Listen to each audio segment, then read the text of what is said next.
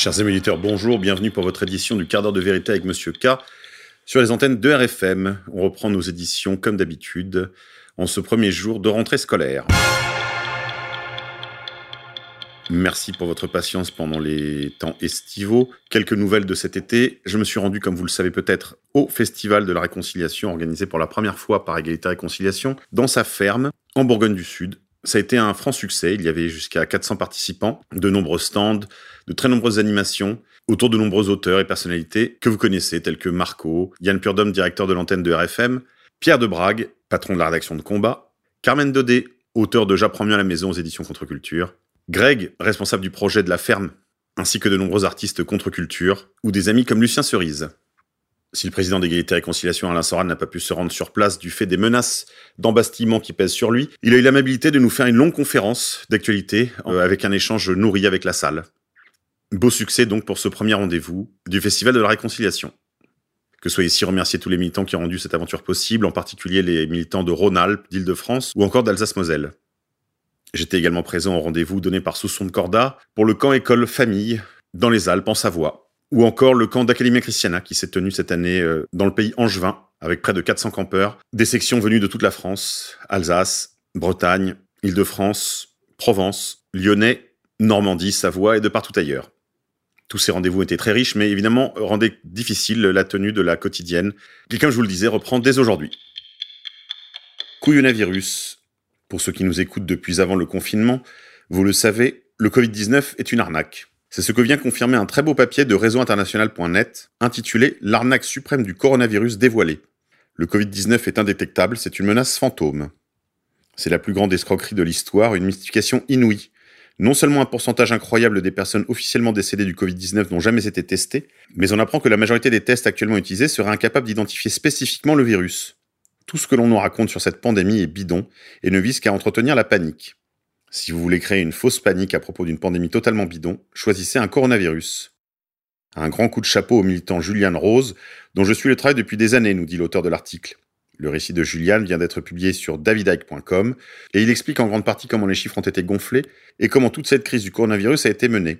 Ce qui fait que ce coronavirus est devenu une PSYOP, ou opération psychologique. Vous pouvez retrouver cet article sur réseauinternational.net. Dans le même ordre d'idée, vous pouvez retrouver un très beau papier aussi de François sur leur site françois.fr. En mars 2020, nous sommes entrés dans un monde délirant gouverné par la peur et les mensonges de nos autorités qui font actuellement tout pour prolonger la panique sans justification médicale réelle. En mars, le président a déclaré la guerre au Covid-19 et ses ministres nous ont expliqué que la suspension des libertés fondamentales, l'obligation de rester chez vous, sous contrôle policier tatillon, et la rupture de tous les liens sociaux étaient nécessaires pour sauver nos aïeux, empêcher nos hôpitaux d'être débordés et limiter le nombre de morts que nous infligeait inéluctablement le Covid-19. On a vu ce qu'il en a été, ils ont eu faux sur toute la ligne, et pourtant on entend toujours les mêmes. Quelque chose ne va pas, dit le docteur d'Obama à la Maison Blanche au sujet de Joe Biden. Il est juste perdu. L'ancien docteur de la Maison Blanche et retraité de la Marine dit qu'il a observé euh, le déclin de Joe Biden depuis plusieurs années déjà. Le docteur Ronnie Jackson, ancien docteur de la Maison Blanche du temps d'Obama et de Donald Trump, s'est exprimé au sujet des impressions que lui laisse la santé physique et mentale de Joe Biden. La meilleure façon que je vois de décrire ses apparitions, c'est qu'il est complètement perdu, déclare le docteur Jackson. Je ne ferai pas un diagnostic particulier de démence, mais ce que je veux dire, c'est qu'il y a quelque chose qui ne va pas, continue-t-il.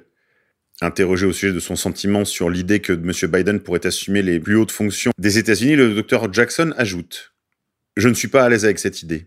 Il souligne que s'il n'a pas examiné personnellement Joe Biden, il a cependant été témoin de changements de l'ancien vice-président d'assez près et au long cours. Je l'ai vu fréquemment dans l'aile ouest de la Maison Blanche. Je le savais susceptible de faire des gaffes, mais ce ne sont plus des gaffes. Il n'est plus en mesure de former des phrases. Parfois, il ne peut même pas terminer une pensée. En décembre dernier, les docteurs de Joe Biden avaient rendu public une déclaration affirmant que le candidat de 77 ans était en bonne santé. Cependant, le sujet de sa santé mentale a nourri les discussions tout au long de la campagne des primaires et également ces derniers mois.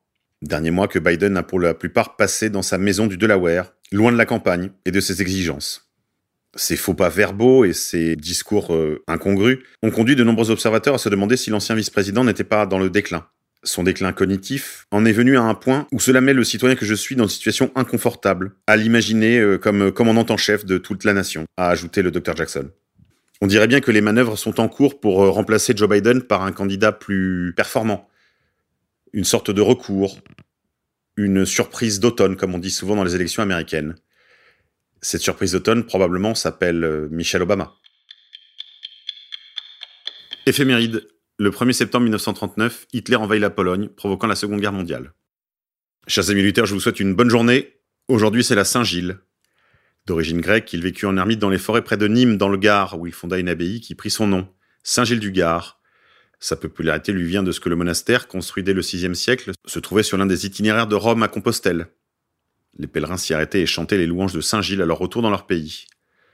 Même si la route te paraît vide, longue et fastidieuse, elle t'entraîne à entrer en toi-même. Ne ferme pas cette porte. Tu y trouveras un jour ou l'autre Dieu qui est en toi. Tu découvriras sa vérité. Il te donnera sa vie, car est le chemin, la vérité et la vie.